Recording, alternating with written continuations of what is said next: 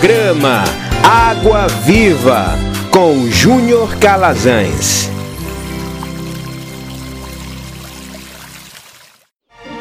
Momento de reflexão na Palavra de Deus.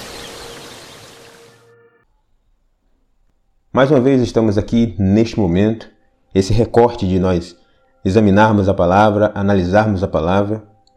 E hoje falaremos sobre uma temática que, a meu entender, tem sido desvalorizada, desconsiderada, negligenciada pela própria comunidade cristã. Aliás, grande parte do evangelicalismo deste tempo, deste nosso tempo, tem transformado os altares dos templos num imenso, um gigantesco picadeiro e entretido unicamente se importado em entreter as pessoas com seus shows. Claro que não estou aqui trazendo uma, um panorama geral, como se essa fosse a leitura de todo o evangelicalismo no Brasil. Não. Mas existe um grupo que eu posso inclusive chamar de um grupo majoritário, né? ou seja, uma grande maioria, onde tem se importado unicamente em entreter as pessoas com shows, com música, com exposições vislumbrantes da palavra, enfim, vários tipos de estruturas que têm o único objetivo de fixar a atenção e a responsabilidade das pessoas naquele fim, naquele objetivo. Com isso, hoje falaremos sobre o tema chamado o sal que perdeu a sua utilidade. Iremos hoje bater um papo, refletir, analisar nossa vida sobre o sal que nós somos. Será que somos sal? Será que temos perdido a nossa utilidade? Para que Cristo nos chamou? O texto que usaremos como referência está no livro de Mateus, capítulo 5, verso 13. A versão utilizada é a Almeida Corrigida Fiel, que diz o seguinte: Vós sois o sal da terra. E se o sal for insípido, com que há de salgar? Para nada mais presta, senão para se lançar fora e ser pisado pelos homens. Observe só que o texto em si, ele já nos faz uma provocação daquelas que parte de dentro para fora, né? Não precisa ninguém indagar você. Simplesmente ao ler esse texto, ele já te provoca e já te faz pensar sobre o seu posicionamento, sobre a sua postura, a sua forma de agir e reagir diante das mais diversas situações. E sendo honesto, a gente começa a partir dessa provocação, lendo esse texto, a fazer perguntas dentro de nós. Quais são os tipos de pergunta que devem partir dentro de nós a partir da honestidade? Qual tipo de cristão eu estou sendo?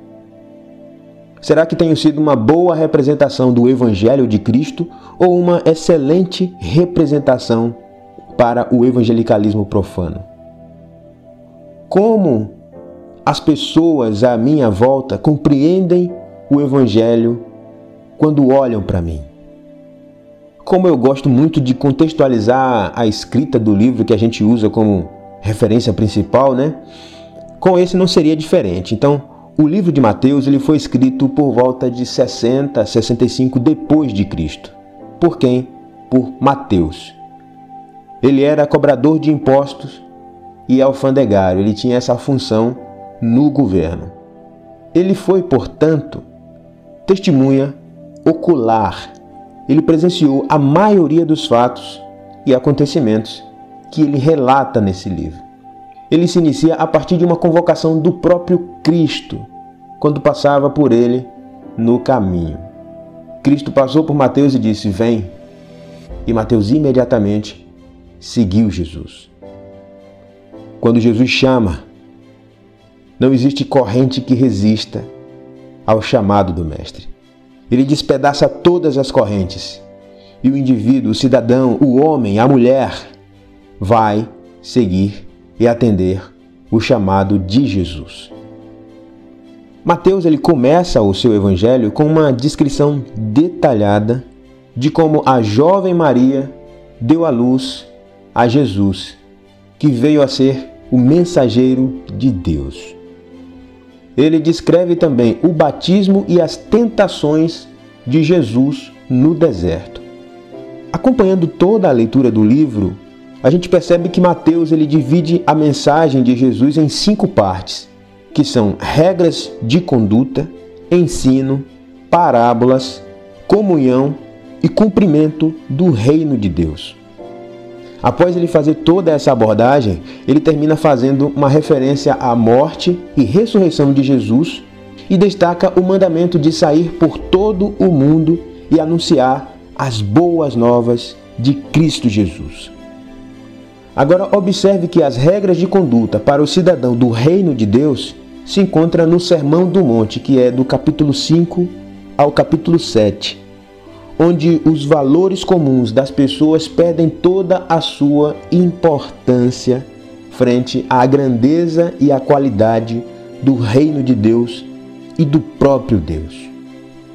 Agora que a gente já tem uma noção do contexto do livro de Mateus, a gente vai seguir tentando pensar naquelas perguntas que fizemos inicialmente. Quais são elas? Qual tipo de cristão eu estou sendo? Será que eu tenho sido uma boa representação do Evangelho de Cristo ou uma excelente representação para o evangelicalismo profano? E a pergunta que eu considero mais importante é: como as pessoas à minha volta compreendem o Evangelho quando olham para mim? Estes dias eu estava pensando na cozinha, enquanto cozinhava um feijão, justamente sobre a importância desse condimento, o sal. Daí pegando todos os temperos, como o tomate, a cebola, o pimentão, o extrato de tomate, um pouco de pimenta do reino, um pouco de corante. Cortei todos os temperos, coloquei num prato, depois vim com as carnes, cortando então o charque, a calabresa, um pedaço também de bacon. Então separei nos pratos, depois peguei um pouco de óleo, coloco na panela e depois dessa mistura, depois do óleo fervendo, eu começo a colocar os temperos já picotados para começar a dar um pouco de sabor, né? Depois que eu coloco todos os temperos na ordem de cebola, é, o pimentão, o último eu coloco o tomate, que ele é um pouco mais frágil. E aí depois de colocar todas essas coisas, eu venho colocando as carnes para dar um pouco de, de sabor, para refogar um pouco a, a carne. E aí por fim eu jogo um pouco de sal e jogo então o feijão para finalizar todo esse processo aí. Vocês que estão me escutando aí, já foi uma aula de culinária aí para os maridões aí que não gostam de ir para a cozinha, já aprendeu a fazer um feijão, como diz aí o pastor Marcos Machado, pega a chave, hein? Mas enfim, vamos seguir com a nossa reflexão. Então, eu coloquei o sal justamente para dar o sabor ao feijão. E aí a gente começa a pensar, qual a utilidade do sal? A utilidade do sal é para dar sabor ao alimento. Então, se eu colocasse tudo isso e não colocasse o sal, o feijão não teria um sabor agradável. Não atenderia a minha expectativa, o meu paladar não seria, não, não estaria confortável com, com o sabor. Mas o sal, ele vem justamente para transformar e trazer o equilíbrio à estrutura do alimento, transformar o sabor do alimento nós, enquanto cristãos, precisamos transformar. Tem um teólogo, um escritor e teólogo do século XX chamado Dr. Martin Lloyd Jones, que ele diz o seguinte: olha que coisa extraordinária, olha que coisa maravilhosa. Ele disse, em sua exposição sobre o Sermão do Monte, ele diz que o maior método de evangelismo é o testemunho. Então, quando a gente olha para nós, será que nós vemos um testemunho de Cristo? Ou muitas vezes estamos confundindo o testemunho de Cristo com o testemunho de uma denominação religiosa. Na Segunda Guerra Mundial, um grupo de padres católicos saíram em missão para evangelizar e ganhar os soldados para o catolicismo. E o que é que eles faziam? Eles sentavam com os soldados, fumavam com eles, bebiam com eles, o pau quebrava lá eles estavam se relacionando com os soldados, tendo aquele bate-papo, interagindo com os soldados, participando desse momento de entretenimento. E aí o resultado de quantas pessoas foram salvas, convertidas para o catolicismo foi nenhuma. Exatamente nenhuma. nenhuma pessoa se converteu ao catolicismo. O cristão verdadeiro ele precisa dar testemunho. O cristão precisa chegar num ambiente e transformar o ambiente a partir da essência que emana dele. Santidade é separação, distinção, mas presenciamos tanta coisa com o nome de evangelho que chega a ser absurdo. Você já notou que o ateísmo tem crescido nos últimos anos no Brasil? Não só no Brasil, mas no mundo? Cerca de 5% tem crescido só no Brasil. Agora você sabe por que o ateísmo tem crescido no Brasil? Porque Deus não pode ser visto. Você que está em sua casa, você já tocou em Deus? Você que me ouve agora, você já apalpou Deus? Você já tocou em Deus? Não, ninguém tocou em Deus. Ninguém sentiu Deus. Ninguém encostou em Deus. E como é que Deus é visto? Através de mim e de você. Através da igreja de Deus. Eu não estou aqui tratando igreja como estrutura física, não. Eu estou aqui tratando gente, ser humano. As pessoas olham para nós e precisam ver Deus. Quando a gente pega um pouco de sal e joga na salada a salada que fica com gosto de sal ou o sal que fica com gosto de salada? Você já parou para pensar nisso? Quando você pega um pouco de sal e joga na carne, a carne fica com gosto de sal ou o sal fica com gosto de carne? É exatamente nesse ponto que nós precisamos nos concentrar. O sal ele não recebe sabor. O sal ele não é transformado, o sal ele transforma, ele influencia. Então nós, enquanto cristãos, precisamos entender isso. Nós precisamos influenciar, transformar. A igreja nos dias de hoje possui dois aspectos. O primeiro é os que se dizem cheios do Espírito Santo. E o entendimento aqui de ser cheio do Espírito Santo é muito deturpado porque eles compreendem errado, porque saem gritando, dando cambalhotas, gargalhadas, saltos mortais, dançando, vem doente ali, vem anjo ali, e vê uma série de coisas incompreensíveis, palavras incompreensíveis, coisas bizarras dentro da estrutura religiosa. E o segundo aspecto, o segundo lado, é o que é teórico demais, o que só se importa com a informação teológica, como se a teologia explicasse Deus. A teologia não explica Deus. A teologia vai trazer uma explicação baseada na nossa narrativa sobre Deus. A teologia não é um estudo de Deus. Ela vai ser uma nossa narrativa porque nós somos seres limitados. Como pode um ser limitado compreender um Deus ilimitado? Então a teologia é apenas a nossa narrativa sobre quem é Deus. E o que é que a gente precisa compreender disso aí? Com esses dois pontos que eu trouxe precisamos achar o equilíbrio. Precisa ter teologia, sim. Entendimento, conhecimento da palavra, sim. Com paixão, com amor. Precisa ter conhecimento, sim, com fogo. Mas claro que é um fogo dentro da palavra. Como eu citei o exemplo de cozinhar o feijão, a gente vai trazer isso como uma referência de pensamento. Quando pegamos um quilo de feijão, colocamos um quilo de sal para temperar o feijão? Não. De forma nenhuma. A cada 1 kg de feijão, a cada 1000 gramas de feijão, se utiliza 1,3 gramas de sal. Olha só o tamanho do poder desse condimento. Uma porção tão pequena é suficiente para salgar uma grande quantidade de feijão. O que é que isso significa, Júnior? Observe, apenas um homem promoveu a reforma protestante. Quem foi ele? Martinho Lutero. Inclusive agora nós completamos 503 anos de reforma protestante.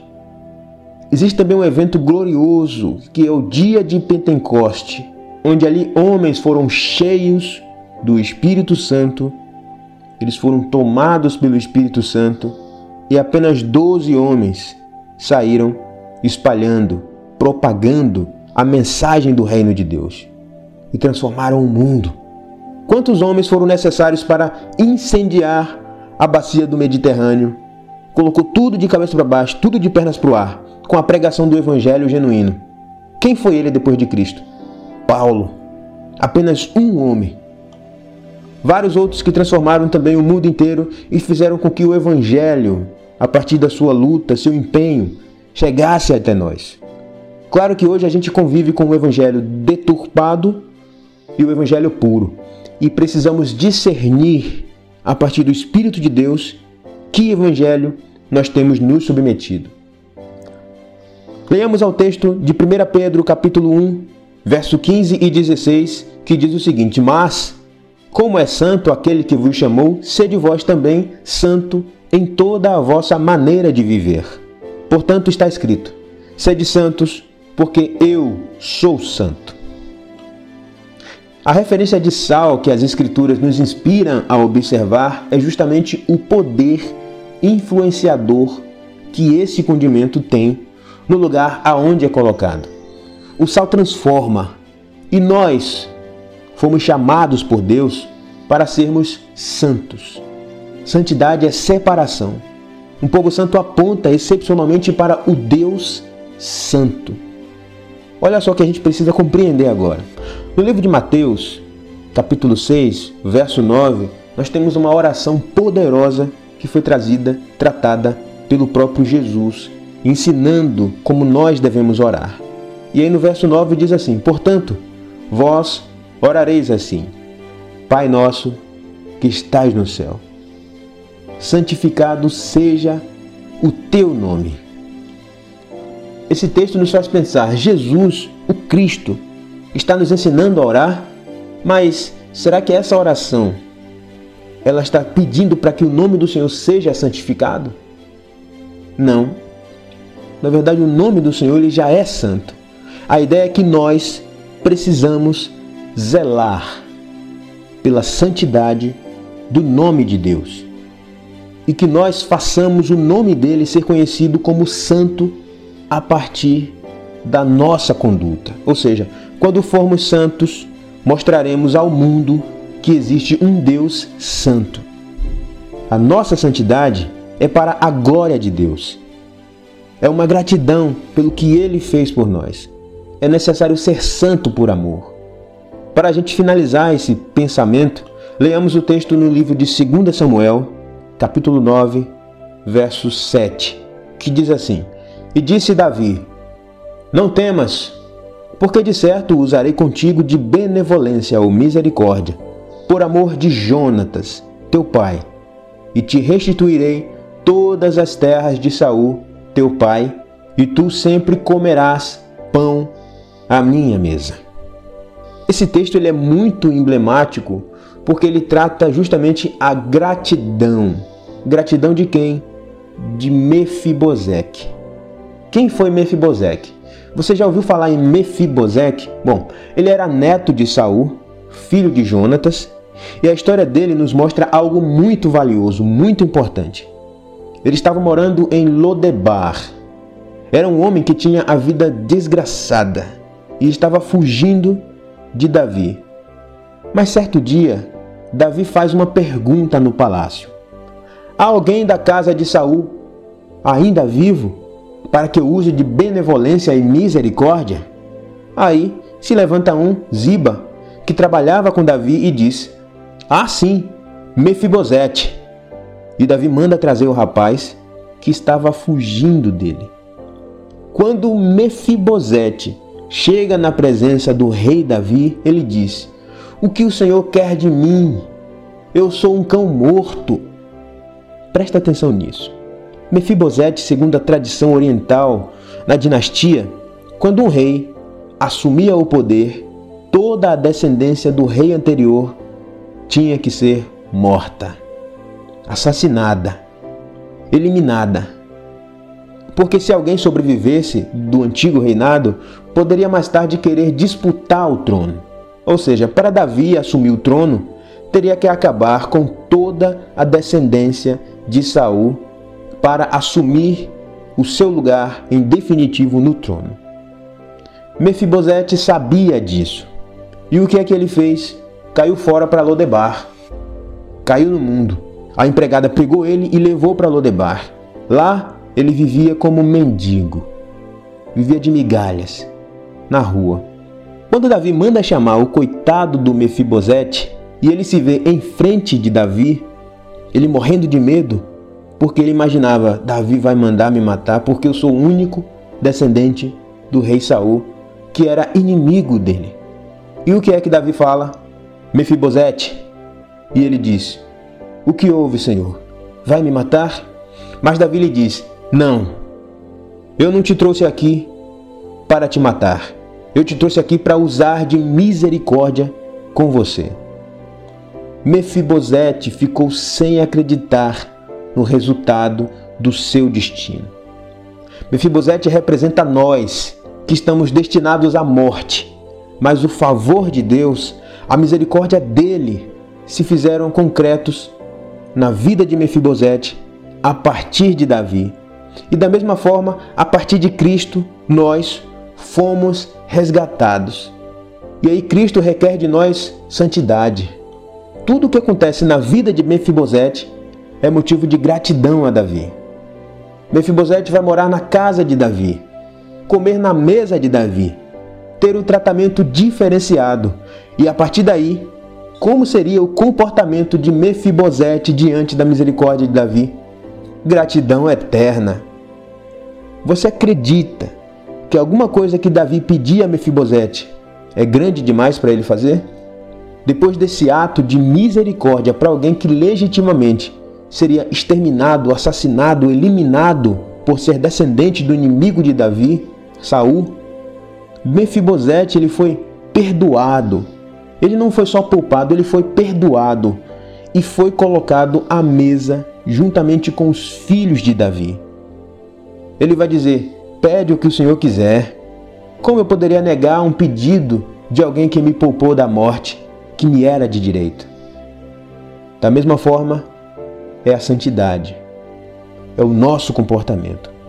Ser sal é justamente emanar esse diferencial, fluir de dentro de nós esse diferencial, que para quem entende que estava condenado ao inferno pelo pecado herdado, a alegria de ser salvo flui de nós com uma imensa gratidão.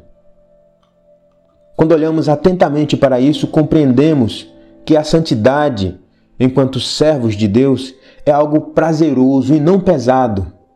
E assim testemunharemos o Evangelho como ele deve ser e assumir a propriedade do sal como fomos chamados a ser. Feche os teus olhos e ore comigo neste momento. Pai, te damos graças, Senhor. Te damos graças pelo teu favor imerecido. Te damos graças por compreender a tua palavra e a partir do teu espírito, meu Pai, nós sermos reforçados, nós sermos capacitados a atender o teu chamado, Pai. Deus amado, eu oro por todas as pessoas que estão ouvindo a minha voz neste momento. Eu oro para que o Senhor, em nome de Jesus, faça com que o teu reino habite em nós. Faça com que o teu poder seja em nós. Eu oro para que o Senhor, em nome de Jesus, faça com que o teu favor esteja presente na nossa vida, Pai.